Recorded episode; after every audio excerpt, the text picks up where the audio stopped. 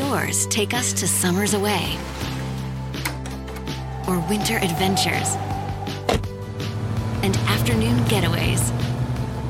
Your dedicated Fidelity advisor can help you open those doors by working with you on a comprehensive plan to help you reach your wealth's full potential. Because doors were meant to be opened. Visit fidelity.com slash wealth. Investment minimum supply. Fidelity Brokerage Services LLC member NYSE SIPC. Hacer dinero de manera difícil, como degustador de salsas picantes, o cortacocos, o ahorrar dinero de manera fácil con Xfinity Mobile. Entérate cómo clientes actuales pueden obtener una línea de un límite intro gratis por un año al comprar una línea de un límite. Ve a es.xfinitymobile.com. Oferta de línea o límite gratis termina el 21 de marzo. Aplican restricciones. Xfinity Mobile requiere Xfinity Internet. Velocidades reducidas tras 20 GB de uso por línea. El límite de datos puede variar.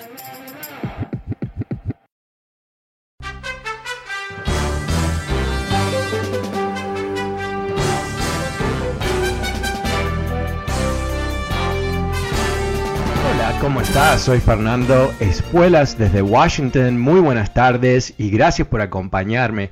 Este fin de semana hubo un documental en CNN ah, con los expertos de la pandemia que trabajaron para Trump. Y empezaron a contar una historia realmente, bueno, alarmante. Eh, están tratando, por supuesto, de, para ser claro, eh, de limpiarse las manos, de lavarse la cara, de separarse del desastre y están tratando de, bueno, ex- exculparse, ¿no? Buscar que la gente entienda que ellos hicieron todo lo posible. En particular, la doctora Deborah Burks, ah, que fue la coordinadora de la respuesta a la pandemia en la Casa Blanca, una profesional de décadas que había trabajado en el gobierno federal, ah, muy respetada hasta haber, bueno, trabajado para Trump, dice ahora que, bueno, como tú sabes, más de 500.000 personas han muerto. Ella dice que después del primer brote que mató 100.000 personas, uh, ella piensa que el resto de las personas que murieron son un excedente, o sea que no deberían haber muerto. ¿Y por qué dice eso? Porque ella dice que a partir de más o menos 100.000 muertos tenían suficiente información como para bajar las infecciones, en particular mascarilla, separación social y uh, cerrar la economía. Y que la resistencia de Donald Trump, ¿tú recuerdas a Donald Trump, expresidente de Estados Unidos, ahora un jubilado en la Florida, eh, a cualquier tipo de medida así real basada en la ciencia, eh, impidió que el gobierno federal pudiese jugar el papel protagónico que debe jugar dentro de la estructura de Estados Unidos en responder a esta pandemia. Esto es increíble lo que está diciendo, está acusando al presidente eh, así con guantes blancos, ¿no? Pero lo está acusando de haber matado 400.000 personas. Mientras tanto, eh, el que fue director del CDC, CDC es la organización uh, de Estados Unidos que eh, maneja pandemias, entre otras cosas, uh, dice que él recibió múltiples veces, muchas veces, presiones del secretario de salud de, de, del presidente, Alex Azar, a que cambie los números de cuánta gente estaba muriendo, o sea que para que baje el número de personas uh, que se estaban uh, ligando, su muerte ligándose uh, a la pandemia. O sea, querían mentir sobre lo que estaba pasando desde el comienzo hasta el fin. Esto eh, es eh, tremendamente irónico que lo sabemos hoy porque al mismo tiempo hoy el presidente Biden habló, están acelerando eh, las fechas uh, bajo cuando todos vamos a tener la posibilidad de vacunarnos eh, del primero de mayo ahora al uh, 20 de abril, algo que eh, va a permitir no que todos nos vamos a poder vacunar en ese momento, pero que vamos a poder por lo menos agendar uh, una cita para vacunarnos, a no tener que esperar aún más tiempo. Uh, ¿Por qué? Porque es lo que está ocurriendo es que hay una tremenda uh, explosión de la producción de vacunas que nos llevan a la posibilidad de todos vacunarnos. Y se suma más buena información en todo esto, un estudio publicado por el CDC. Hoy uh, estudiaron miles de trabajadores de lo que se llama essential workers, personas en hospitales, policías, bomberos, etcétera y que han descubierto que las vacunas de Pfizer y Moderna son uh, tremendamente efectivas, más de 90% de efectividad en uh, proteger no solamente de, de, muerte, pero también de infección directamente, algo que se estaba, no se sabía, no había pruebas si las vacunas servían para parar la infección, porque lo que se temía que estaba ocurriendo con las vacunas, quizás no sabían, era una posibilidad, que te vacunabas, tú no te ibas a enfermar, no te ibas a morir, todo bien, pero quizás tú portabas la enfermedad y podías infectar a otra persona que no estaba vacunada. Eh, bueno, no, aparentemente estamos eh, viendo números, están viendo ellos números eh, que muestran que no, que es el fin de la pandemia se puede lograr con estas vacunas. Así que el contraste es bastante profundo, ¿no? De lo que fue un, bueno, ¿Cómo, podemos pensar esto? ¿no? La, esta doctora Burks, que si la recuerdas, si quieres ponerle cara al nombre, no sé si te acuerdas de ese momento con, cuando Donald Trump en una de esas de esa conferencia de prensa tan famosa que él daba todas las tardes, que yo no me la perdía nunca porque era, era todo un show realmente. Ese día que dijo que, que, el cloro quizás si nos inyectamos y nos limpiamos de adentro los pulmones, esa locura ¿no? de, de inyectarse con cloro, lo dijo enfrente de ella. Y hay un, uh, lo puedes encontrar en, en, en uh, YouTube, es, es, buenísimo el video donde él está diciendo esto y él está muy confiado de lo que está diciendo, ¿no? Como que está diciendo la cosa más normal. Y por supuesto, él no siendo médico, si, si fuese una persona normal, coherente, no estaría hablando eh, de cómo se puede aplicar, quizás, a ciertas normas científicas. Pero en fin, olvidemos de eso. Pero él dice eso de inyectarse, él mira a la doctora Burks y ella parece eh, como que le, le, da una especie de, de shock eh, eléctrico en alguna parte de su cuerpo, pero no dice nada, no dice nada. Y después de que Trump dice eso, ella tampoco dice nada. O sea que aquí eh, Burks es un, es un personaje problemático, ¿no? Porque ella participó de lo que fue este, bueno, este, este tremendo fracaso, ¿no? Pero en fin, aquí tenemos eh, esta situación ahora donde, eh, aunque eh, podemos tener mucha esperanza de que vamos a superar la pandemia en la brevedad, ¿no? En semanas, uh, meses, ¿no? Pero semanas. También tenemos que, que, pensar un poco lo que ocurrió, ¿no? ¿Cuál fue el costo de elegir a un presidente completamente incapaz, ¿no? A alguien que se había demostrado ser malévolo, de no tener buenas intenciones, de no ser buena persona, de ser un mentiroso. Uh, alguien que cometió fraudes uh, que sabíamos ¿no? que no fueron un misterio. Eh, el, el, costo tan, tan profundo de media millones de personas muertas que no deberían estar muertas. Um, eso, eso es algo que yo creo que no podemos simplemente olvidarnos, ¿no? Pasar página y hablar sobre el futuro. Hay, hay, personas que me llaman a este programa cada tanto para decirme que no, es que tú sigues hablando de Trump cuando él ya no está en la Casa Blanca y todo eso. Ok, sí, pero, pero no fue 10 años atrás. no estamos hablando de George W. Bush, ¿no? Estamos hablando de algo que recién ocurrió y que sigue impactándonos. Y si tú eres una de las personas que han perdido un ser querido, un amigo, un vecino, un maestro, no sé, alguien que tú conocías, eh, es duro, es duro entender qué es lo que ha ocurrido, ¿no? Y más allá de, la ruina económica que muchas personas se encontraron. Bueno, eh, ¿cómo lo ves tú? El número es 844-410-1020, 844-410-1020.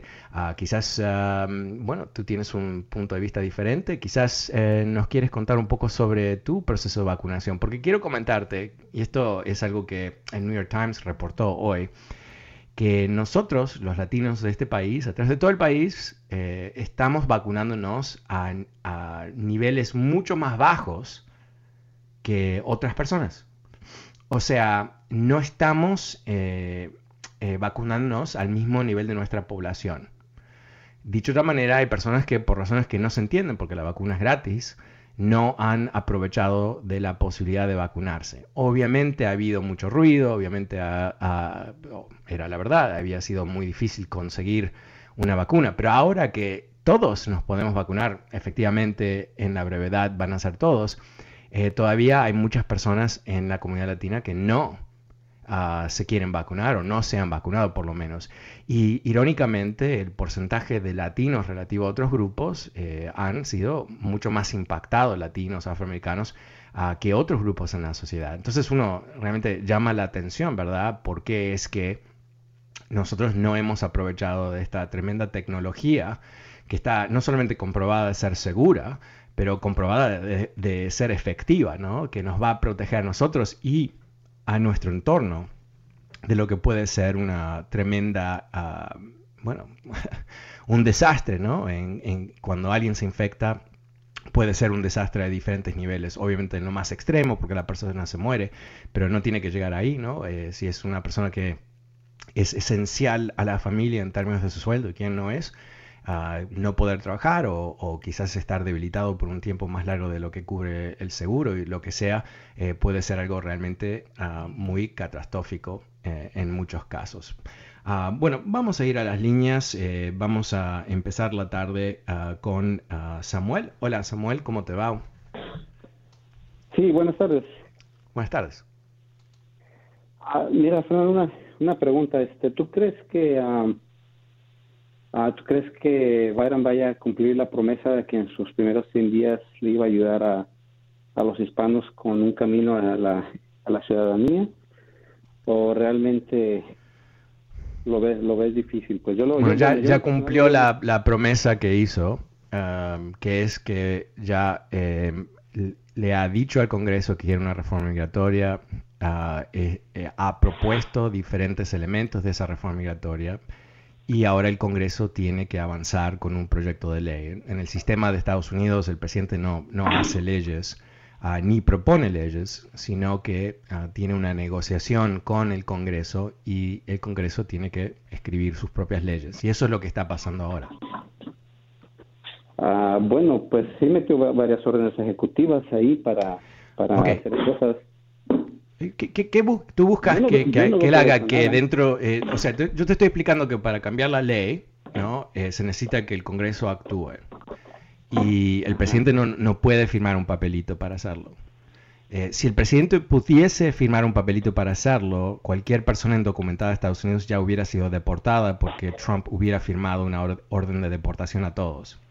Pero así no, no es como funcionan las leyes de Estados Unidos. Entonces, eh, ¿Tú qué buscarías que él haga más allá de, empezar el proceso de avanzar con una reforma migratoria? Bueno, lo que pasa que decir, oh, miren, hagan algo para ayudar a los, a los inmigrantes, pues realmente no, realmente no es hacer nada, va a ser lo que hizo por 47 años, que fue hacer nada. Ok, ¿sabes qué? Ahora me doy cuenta que estamos teniendo una conversación media absurda, ¿no? Porque tú en realidad no quieres tener esta conversación, lo que tú quieres hacer es un punto lame point, honestamente, bastante débil, ¿no? De que de alguna manera Biden no tiene poderes mágicos, eh, él no es el, el, mago Joe de Delaware, sino que es solamente nada más que el presidente de Estados Unidos y no tiene la capacidad mágica de, de, de, de generar cambios en las leyes de Estados Unidos. Ese, es tu punto fundamentalmente. No, no, es que basado en lo que tú dices, dices, por ejemplo, ok, por ejemplo, dices, ok, Trump es culpable de que mueran gente por el oh, coronavirus. no, no, sabes que paremos ahí, paremos ahí porque ya me cansaste. Eh, si, vas a debatir conmigo, que me encanta que la gente debate conmigo, tienes que ser un poquito más, estar un poquito más preparado. ¿no? Si estamos hablando del tema migratorio, es el tema migratorio. No estamos hablando del tema de las vacunas cuando tú me haces una, pregunta sobre el tema migratorio, ¿no? Son dos cosas diferentes. ¿Y por qué eso es relevante? Eh, porque aquí no estamos viviendo en el siglo XIX con un emperador que hace y deshace las leyes cuando se levanta en la mañana y se le antoja. Estamos en un esquema legal en donde los presidentes tienen que actuar dentro de ese esquema legal. Entonces, ¿qué, es lo que hizo Trump en, el, en, en, términos de una reforma migratoria? A ver, tú, ¿qué, hizo él? Eh, tiene razón lo que estás diciendo. no, no, no, para, no, no, no, okay, gracias por decirme eso. Eh, ¿qué, es lo que hizo Trump uh, en términos de una reforma migratoria? Ok, bueno, Trump no le prometió nada a los hispanos. No, no, no, para, para, ay, Dios mío, no, no puedes, ay, debatir contigo no es tan divertido. ¿Qué hizo Trump para los inmigrantes? A ver. Pero ¿por qué estás obsesionado con Trump? No, pues? porque lo mencionaste tú recién. O sea, realmente, eh, ¿sabes? ok, paremos, paremos ahí porque me está frustrando. Eh, te voy a explicar un poquito rapidito cómo funciona un debate, literalmente cómo funciona un debate. Eh, tú presentas un caso, tú dices que esto es así por razón A, B y C. Yo te presento el contracaso, te digo, no, estás equivocado porque las evidencias dicen A, B, C, D, lo que sea que digan las evidencias. Y tú me repites nuevas evidencias o me explicas por qué mis evidencias están equivocadas. ¿no? En, ningún momento, si tú mencionas algo, el momento que tú lo mencionas, el momento que tú mencionaste a Trump, entonces ahora, porque tú presentaste el caso, yo puedo hablar sobre Trump, algo que en realidad en un debate no lo haría normalmente. Pero en fin, entonces tú, entonces no me digas, "Ay, ¿por qué mencionas Trump? Porque recién tú lo mencionaste. Entonces es, y es altamente frustrante tener una conversación con alguien que ni se acuerda lo que recién ha dicho. Entonces yo no te puedo responder de una forma coherente realmente. Bueno, sí, quizás puedo, pero eh, no, me parece que es como un, un poco torcido, ¿no? Porque ¿Sabes qué? Esto es lo que, lo, la parte que es frustrante. Yo estoy aquí de buena fe. Yo estoy dispuesto a hablar con quien sea sobre cualquier tema y en particular, si alguien está en desacuerdo conmigo, bienvenido sea. Pero tú no me llamas de buena fe. Tú no me llamas para argumentar algo real. Tú quieres hacer una especie de ah, ataque a Biden, pero no tienes las herramientas para hacerlo. Entonces quieres jugar un jueguito, ¿no? Quieres, él, hizo una promesa y no cumplió la promesa. Bueno, la promesa no fue que él iba a hacer mágicamente una reforma migratoria solo. No lo prometió eso porque sería, hubiera sido completamente absurdo que lo hiciera. Tú sabes eso, pero te haces el bobo. ¿Por qué? Porque no te conviene. ¿Por qué? Porque Biden ya cumplió. Hagamos este ejercicio. A ver, ¿qué él ha prometido que no ha hecho? Eso sería interesante. Ok, prometió un plan de rescate. El plan de rescate se aprobó sin un voto de republicanos. Ah, eh, prometió más de 100 o 100 millones de vacunas en los primeros 100 días y se va a llegar a muchas más, eh, no sé el número exacto, pero ma- 150 millones o, quizás aún más. Eh, ¿Qué más? ¿No? Eh, dijo que iba a poner Estados Unidos una vez más en los acuerdos de París sobre el tema del medio ambiente, lo logró. Eh, una cantidad de otras cosas que ya se han hecho. Entonces, eh, eh, si tú tuvieses un punto real para, debatir conmigo, ¿no? Me hablarías sobre las cosas que él prometió y que no ha hecho. Pero él ya cumplió con el tema migratorio en el sentido de que, de que eh, paró lo que fue las deportaciones en los primeros 100 días, que ah, está evaluando nuevas políticas para la frontera y que va a avanzar con una reforma migratoria, que ya lo ha hecho, lo comunicó, creo que en la, en la primera semana él firmó las órdenes ejecutivas para lograr estas cosas. Biden no es perfecto, Biden se va a equivocar, Biden nos va a decepcionar en algún momento, no es un santo y no viene a liberarnos de todo, ¿no? Pero hay que ser justos. Con, tú no vas a ser justo porque, una vez más, mala fe, pero hay que ser justo con las cosas. Hoy por hoy le está yendo bastante bien. ¿Y qué quiere decir eso? Que le está yendo bastante bien al país. Por eso que él goza de más de 70 y pico por ciento de apoyo en términos de cómo lidia, lidia con la economía, con la pandemia y muchas cosas más. No son accidentes que él tiene ese nivel de apoyo en Estados Unidos.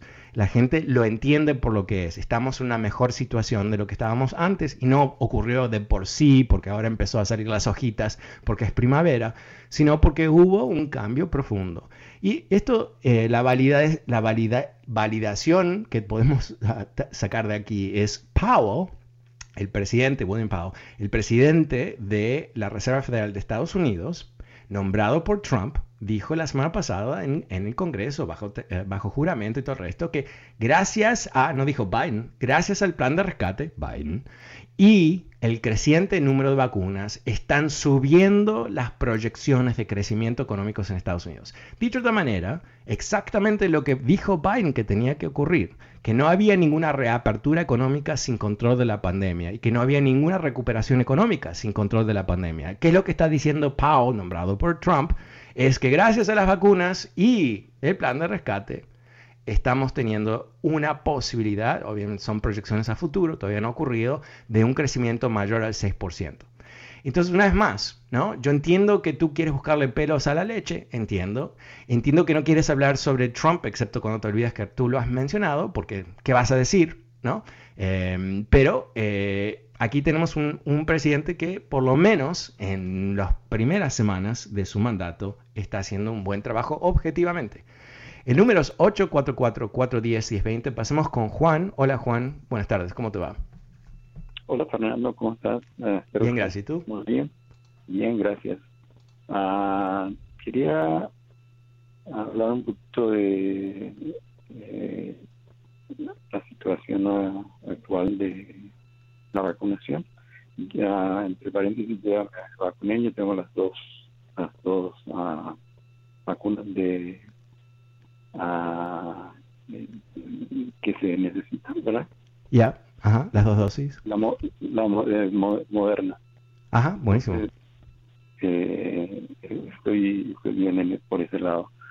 Eh, y, comentar un poquito uh, lo que hablaste al principio, ahora, eh, la situación eh, de la que fue en, principio la encargada de eh, si aterrizas, eh, ¿cuál es tu pregunta? No, nos tienes que contar todo el entorno porque no, hay suficiente tiempo, eh, se nos acaba el segmento.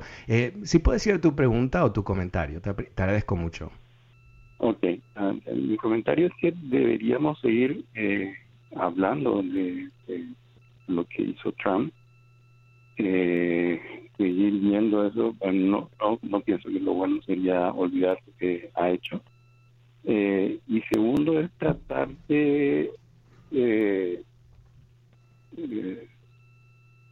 de, tratar de mantener eh, a los republicanos dentro del tren, más o menos tratar de no de no hacer, a pesar de que están haciendo todavía una jugada en en muchos aspectos, pero tratar de, uh, de coalicionar todo, ¿verdad? Los dos partidos para Ok, eh, porque se, acaba el tiempo. Eh, Es una buena idea, el bipartidismo es un concepto que yo creo que a muchos nos gusta, la idea de que podemos encontrar uh, un consenso, que en la realidad, no, la verdad no siempre está en los extremos, sino en el centro, eso a mí me encanta. Pero el, eh, hace tres semanas atrás en Washington, el plan de rescate de Biden eh, no recibió un voto de los republicanos. No hubo un republicano en ambas cámaras que decidió que era más importante ayudar a los ciudadanos de su estado que bloquear a Biden. O sea, dicho de otra manera, el juego del Partido Republicano hoy por hoy no es gobernar, no es encontrar ese consenso, sino es encontrar la división no piensan que pueden ganar elecciones creando eh, e, ese concepto bipartidario. Y esto no es nuevo. Ah, te, recuerdo el 2009 con el, comienzo de la administración de, Obama, que eh, Mitch McConnell, el, jefe de los republicanos, eh, anuncia que su primer misión eh, no es ayudar a recuperar la economía de Estados Unidos después del debacle de George W. Bush y la gran recesión y todo el resto, sino es asegurarse que, ah, Barack Obama no pueda ser reelecto tres años en el futuro. Te comento esto, que suena como prehistoria, porque fue, si no el 2009, el 2010, porque esa es la actitud que ellos han tomado. No es cómo encontrar ese consenso, no es cómo encontrar ese lugar de, intereses comunes, sino es cómo eh, destruir al, otro para poder ganar. Y eso es lamentablemente la situación que tenemos. Pero me encanta tu sentimiento. Soy Fernando Espuelas desde Washington. No te vayas, mucho más adelante. Vuelvo enseguida después de esta pequeña pausa. Doors take us to summers away. or winter adventures and afternoon getaways. Your dedicated Fidelity advisor can help you open those doors by working with you on a comprehensive plan to help you reach your wealth's full potential. Because doors were meant to be opened. Visit fidelity.com slash wealth. Investment minimum supply. Fidelity Brokerage Services, LLC, member NYSE SIPC. ¿Quieres hacer dinero de manera difícil, como degustador de salsas picantes? ¿O cortacocos? ¿O ahorrar dinero de manera fácil con Xfinity Mobile? Entérate cómo clientes actuales pueden obtener una línea de un límite intro gratis por un año al comprar una línea de un límite. Ve a es.xfinitymobile.com. Oferta de línea o límite gratis termina el 21 de marzo. Aplican restricciones. Xfinity Mobile requiere Xfinity Internet. Velocidades reducidas tras 20 GB de uso por línea. El límite de datos puede variar.